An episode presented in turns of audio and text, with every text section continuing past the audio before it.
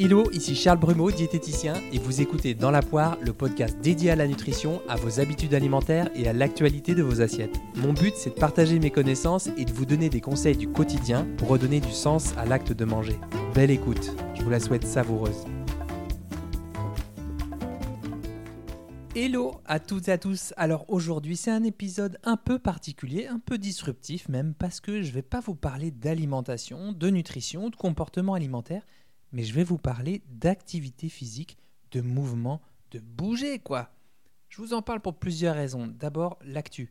Cette semaine, l'Organisation mondiale de la santé vient de publier ses nouvelles lignes directrices sur l'activité physique et la sédentarité. Qu'est-ce qu'elles disent, ces lignes directrices? Que chaque mouvement compte, quel que soit son âge et ses capacités. Chaque mouvement compte.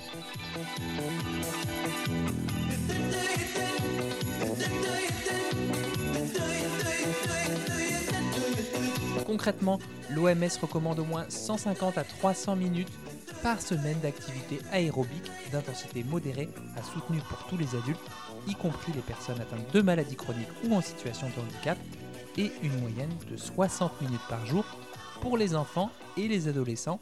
J'y reviendrai. Ensuite, pour d'autres raisons, parce qu'en octobre, j'avais publié un post sur mon compte Instagram dont la première image s'intitulait non mais bougeons bordel. Bon ok c'était un peu limite, un peu provoque, mais ensuite je détaillais plusieurs chiffres liés aux bienfaits de l'activité physique et cette publication a suscité un fort engouement de votre part, mais aussi de la part des coachs, des gérants de salle. Et dans les messages que j'avais reçus, ben, beaucoup me parlaient de leur séance de sport.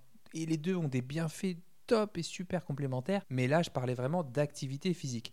Et puis surtout, il y a une autre actu. Il y a quelques jours, l'ANSES, l'Agence nationale de sécurité sanitaire de l'alimentation, de l'environnement et du travail, a alerté sur l'inactivité physique et la sédentarité chez les jeunes.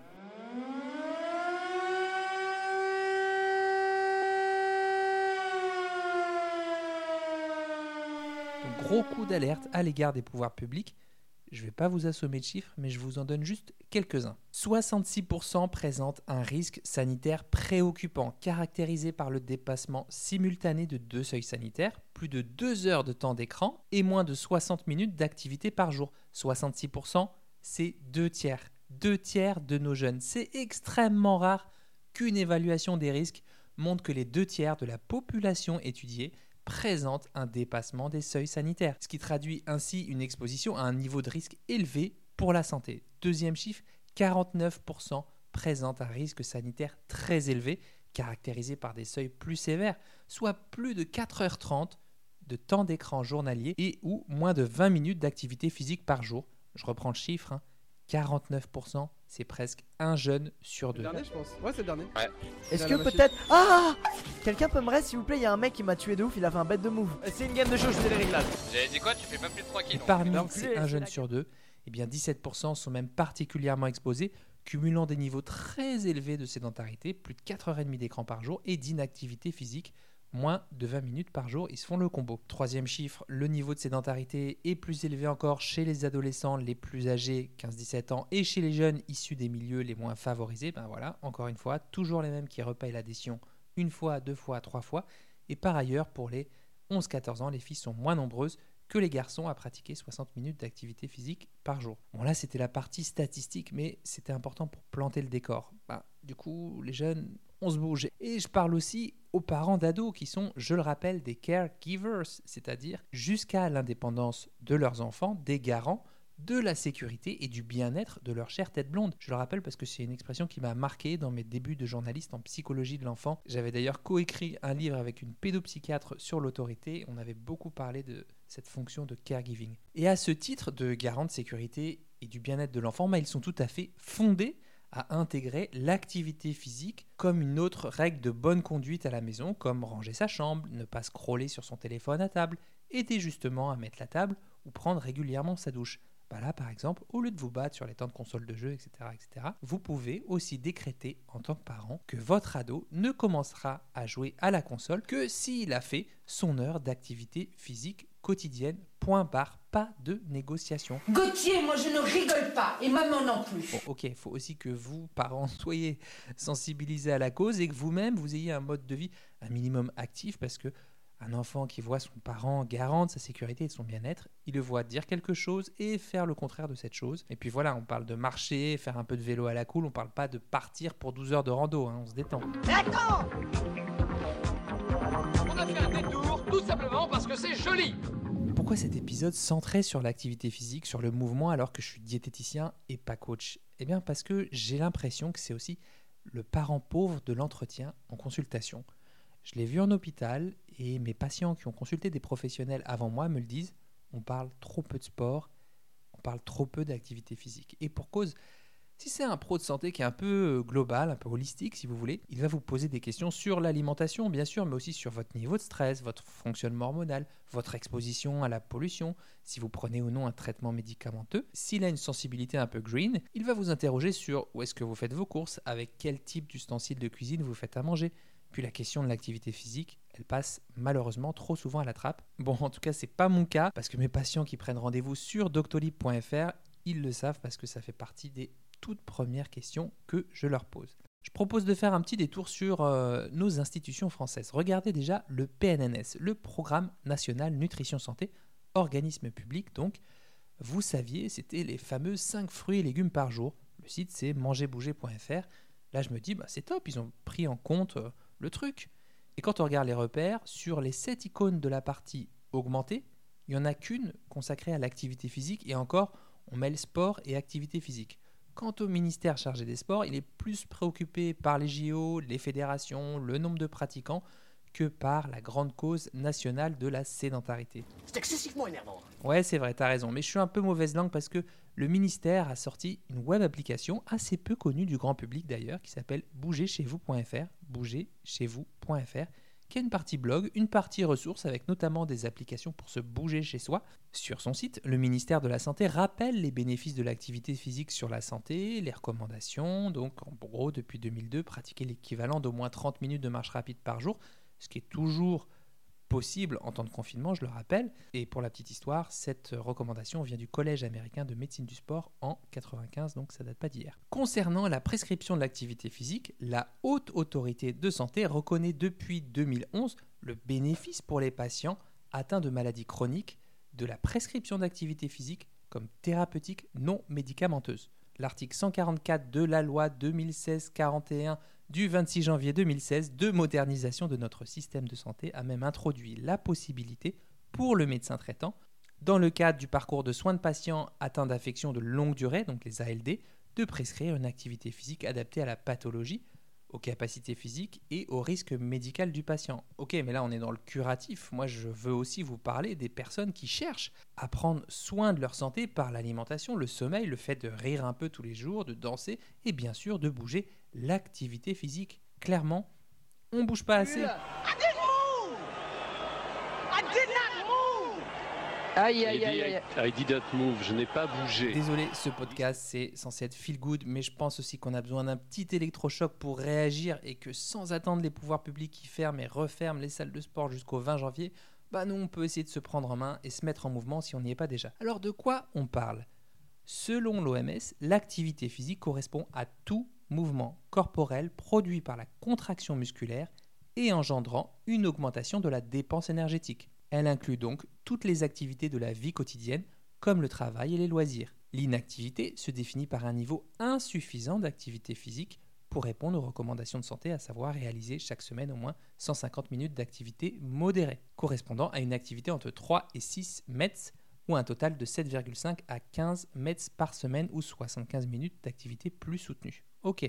Et la sédentarité renvoie à des périodes prolongées de très faibles dépenses énergétiques, c'est-à-dire inférieures à 1,6 mètres. Donc ça veut dire qu'on passe plus de 7 heures par jour assis en dehors du temps de sommeil. Alors pour celles et ceux qui veulent rentrer dans les détails, le mètre, c'est l'équivalent métabolique. C'est une unité de mesure de la dépense énergétique. C'est le rapport du niveau du métabolisme pour une activité physique par rapport au métabolisme de repos. Écoutez, visiblement cet homme est épuisé, il ne peut plus suivre un raisonnement logique, alors nous reprendrons cet interrogatoire demain matin. Alors messieurs, ramenez-le dans sa cellule.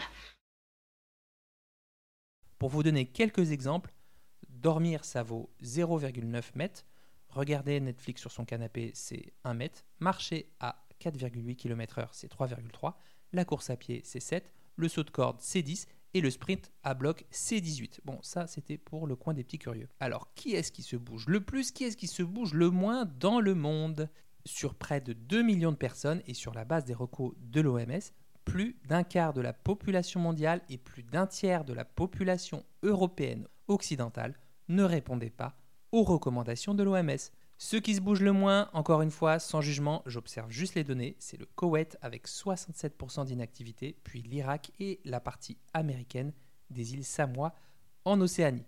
Les trois pays les plus actifs, l'Ouganda avec moins de 5% d'inactivité, le Mozambique et la Birmanie. En France, 75% des Français n'atteignent pas les objectifs de l'OMS, selon une enquête de 2014. Il y avait un tiers qui réalisait moins de 5000 pas par jour, une proportion de sédentaires qui est passée de 22% à 29% en seulement deux ans.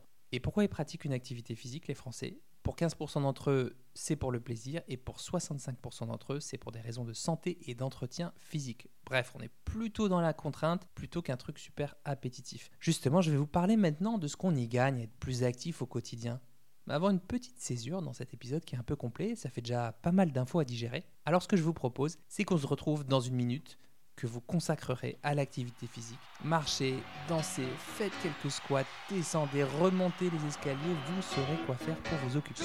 Je vous laisse une minute.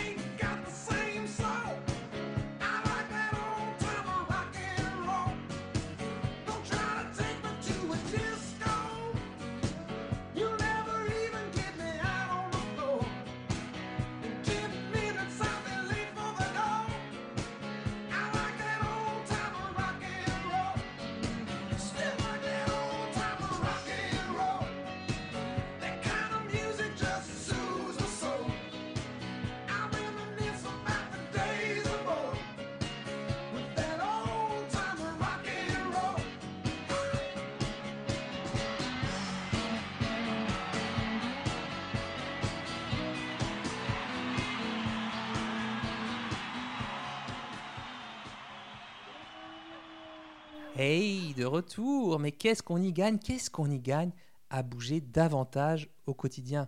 Vous l'avez vu, la première partie, elle était un peu relou.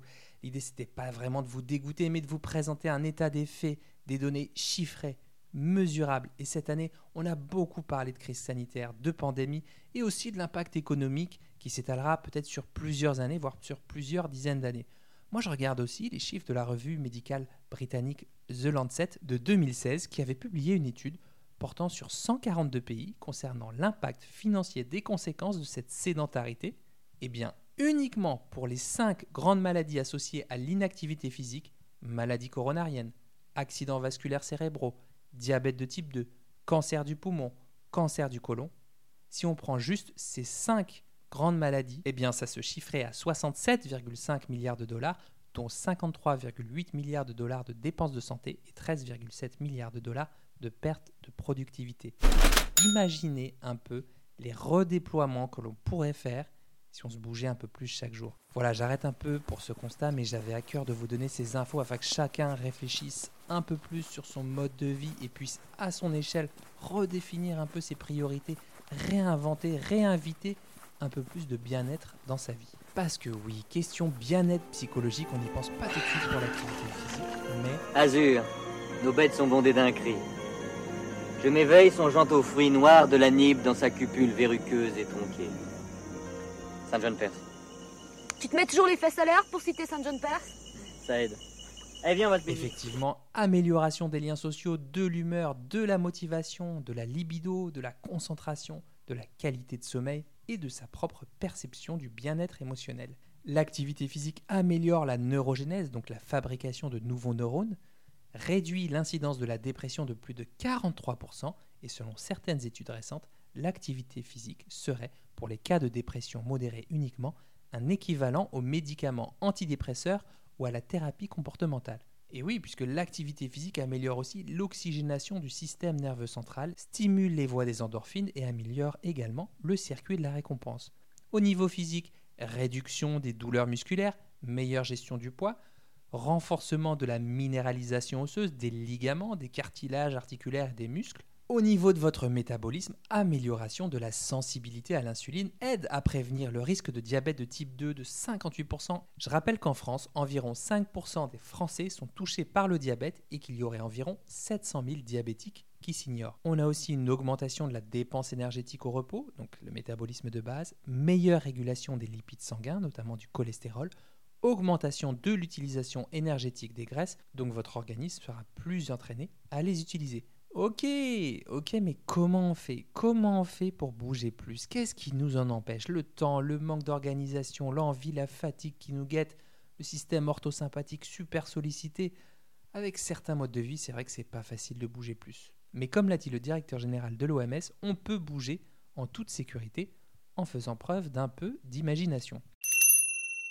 Quand on est en transport, privilégiez les escaliers aux escalators mécaniques à chaque fois que c'est possible. Et en plus, il y a moins de monde. Le soir ou le matin, selon vos impératifs, descendre une à deux stations avant pour faire pourquoi pas 15 minutes de marche à la place ou alors carrément aller à pied, aller en vélo au boulot, pourquoi pas? J'avais vu, je crois que je sais plus si c'était un, oui, je crois que c'était en 2017, j'avais vu euh, qu'il y avait un Munichois qui en avait ras-le-bol des bouchons. Et donc tous les matins, le mec rangeait son ordinateur, son costume, ses chaussures dans une pochette étanche. Et puis il plongeait dans un affluent du Danube et il se laissait un peu porter par le courant. Il faisait 2 km de nage jusqu'à son travail. Tout le monde n'a pas des fleuves comme ça qui sont dans le bon sens du courant, qui sont super propres, où la baignade est pratique. C'était juste un petit exemple comme ça euh, pour vous montrer que il y avait des gens qui étaient un peu motivés aussi. Quand vous êtes au boulot, tout le monde n'a pas la possibilité, en tout cas, d'aménager un poste de travail debout. Donc, vous pouvez déjà, au lieu de déplacer votre chaise roulante pour aller chercher quelque chose dans le placard, eh ben, vous vous levez. Si le collègue est au bout du couloir et que vous lui envoyez un SMS ou un email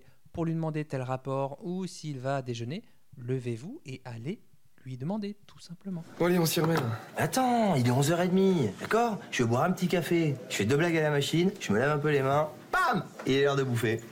Donc en gros, euh, moi je fais tout et toi tu fous rien, quoi. Ah, ben c'est le principe du binôme. Voilà, la binôme. On est complémentaires, bonhomme. Si vous répondez à votre téléphone, profitez-en pour vous lever et faites quelques pas pour répondre dans le couloir. Ravitaillez-vous par petites quantités chaque heure en eau, comme ça en plus, ça vous permettra d'être bien hydraté et ça fera toujours quelques petits pas en plus à la pause déjeuner, hop, 10-15 minutes de marche pour aller chercher son déjeuner pour se mettre en appétit et pourquoi pas 10-15 minutes à la fin du repas pour digérer plus facilement. Dans le cadre des loisirs ou des moments de rien, j'ai envie de dire, bah hop, on rajoute de la marche, une petite balade par-ci par-là de 30 minutes au lieu de scroller sur votre téléphone et les actus de la journée. On se redresse, on regarde les gens dans la rue, on se met dans le mouvement, peut même faire un peu de vélo, la trottinette. Non, mais il y a un truc avec ce véhicule, c'est peu importe qui tu es, à la seconde où tu mets un pied dessus, t'as l'air d'une victime. Je te jure que c'est vrai. T'as l'air, ça te fragilise immédiatement. Vladimir Poutine sur une trottinette, je le tutoie sans problème. Je te jure que c'est vrai. Je le vois, je lui demande du feu, il revoit plus jamais son briquet. C'est vrai, c'est vrai. Personne n'a jamais été inquiété par un individu en trottinette. Pas jugeant, au moins lui il se bouge. Hein. Chez soi, nettoyage, jardinage, bricolage, montée d'escalier pour celles et ceux qui en ont aller chercher le courrier, jouer et surtout danser, mais danser de ouf quoi. Et pour celles et ceux qui ont besoin de tracker, bah, il y a plein d'applications dédiées sur smartphone. Soit on se prend un tout petit podomètre tout simple chez Decathlon qui n'affiche que l'heure et le nombre de pas effectués dans la journée. Si on est porteur d'un handicap, eh ben même chose. L'important c'est de diminuer le temps assis ou allongé. Donc on adapte l'activité physique bien sûr en fonction de la nature de vos difficultés et de vos possibilités. L'important, c'est que ça fasse bosser le cœur et les poumons en fractionnant la durée, 3 fois 10 minutes par exemple, en prévoyant des temps de récupération plus longs, en adaptant l'intensité, en faisant des exos d'assouplissement, de respiration. Voilà, c'était un épisode un peu inhabituel. J'ai bien conscience que c'était pas forcément dans la ligne éditoriale directe de Dans la poire, mais j'avais vraiment, vraiment à cœur de développer ce thème, si on y réfléchit bien, avec l'alimentation et l'hydratation, le sommeil, la gestion des émotions, Bouger, c'est ce qui est le plus en notre pouvoir pour passer à une nouvelle étape de notre bien-être. Bien sûr, 10-15 minutes, voire 30 par-ci par-là, on pense que c'est pas beaucoup, mais en fait, quand on rajoute sur la semaine, sur le mois, ça devient énorme. Et sur toute une vie, les bénéfices sur la longévité, la qualité de vie, la vie de qualité surtout, bah ça c'est vraiment colossal. Et ces bénéfices-là, ils sont à notre portée à tous. D'autant plus que tout ça, ça se transmet. Hein. On connaît la génétique et maintenant il y a l'épigénétique une science qui étudie les modifications de nos gènes, notamment sous l'effet de tous les signaux que reçoivent nos cellules qui peuvent être liés à notre environnement, à notre mode de vie, est-ce que vous fumez ou pas, est-ce que vous êtes stressé ou pas, qu'est-ce que vous mangez, comment vous dormez, comment vous bougez? En d'autres termes, lorsque vous pratiquez une activité physique régulière, l'activité de vos gènes se modifie, dont d'ailleurs une bonne trentaine qui concernent le diabète de type 2 et l'obésité, raison de plus pour se bouger pour nos futurs kids. Pour finir, j'aurai une petite pensée pour celles et ceux qui prennent ces recommandations comme une énième injonction, un énième dossier à traiter, une charge mentale supplémentaire. Si vous n'aimez pas la mer, si vous n'aimez pas la montagne, si vous n'aimez pas la ville, allez vous faire foutre. Gonflé quand même. Non, c'est pas du tout, du tout ce que je voulais dire. Je vous donne les informations telles qu'elles arrivent. Je vous tends la main, je vous invite. C'est vraiment à vous de faire le reste, de prendre pleinement votre vie sous votre responsabilité. C'est à vous d'ouvrir la porte à chaque fois. Et bien sûr, vous me connaissez, pas tout blanc, pas tout noir. Là encore, c'est comme pour l'alimentation de pleine conscience. C'est comme pour le fait de bien choisir ses aliments ou de les mastiquer. Si vous êtes crevé un soir en rentrant du boulot, que vous avez mal dormi, qu'il pleut, que les grandes surfaces vont fermer, ben prendre soin de soi à ce moment-là, ça ne sera pas d'aller faire vos 30 minutes d'activité physique pour être le bon petit soldat de votre santé.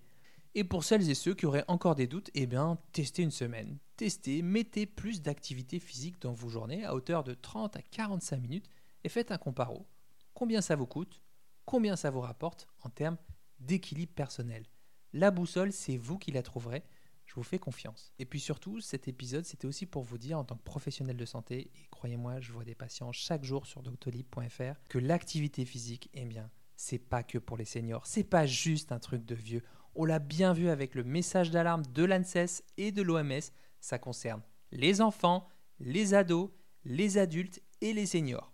Tout le monde. Donc là, on n'est pas dans le sport, dans la quête de performance ou dans l'hypertrophie musculaire, dans la recherche de résultats, dans l'esthétique une pratique sportive est tout à fait complémentaire de l'activité physique, bien entendu. Mais là, dans cet épisode, on a parlé de se bouger, de se mettre en mouvement et de le rester surtout. Donc moi, comme un colibri de la santé, eh bien, je prends ma part en participant à la construction d'une société profondément active. Je vous laisse sur ce mot active. Je vous la souhaite active. Votre journée, votre soirée, votre vie.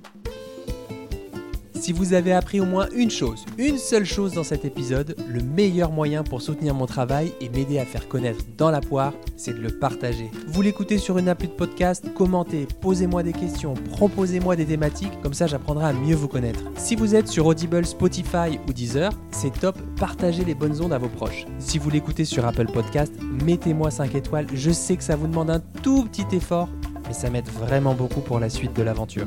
D'ici là, restons en contact sur le blog charlesbrumeau.com, sur Instagram à Charles où vous trouverez un lien pour me rejoindre pour une consultation en visio. Merci de votre écoute, de votre attention, de votre temps. Mettez-les au service de votre alimentation.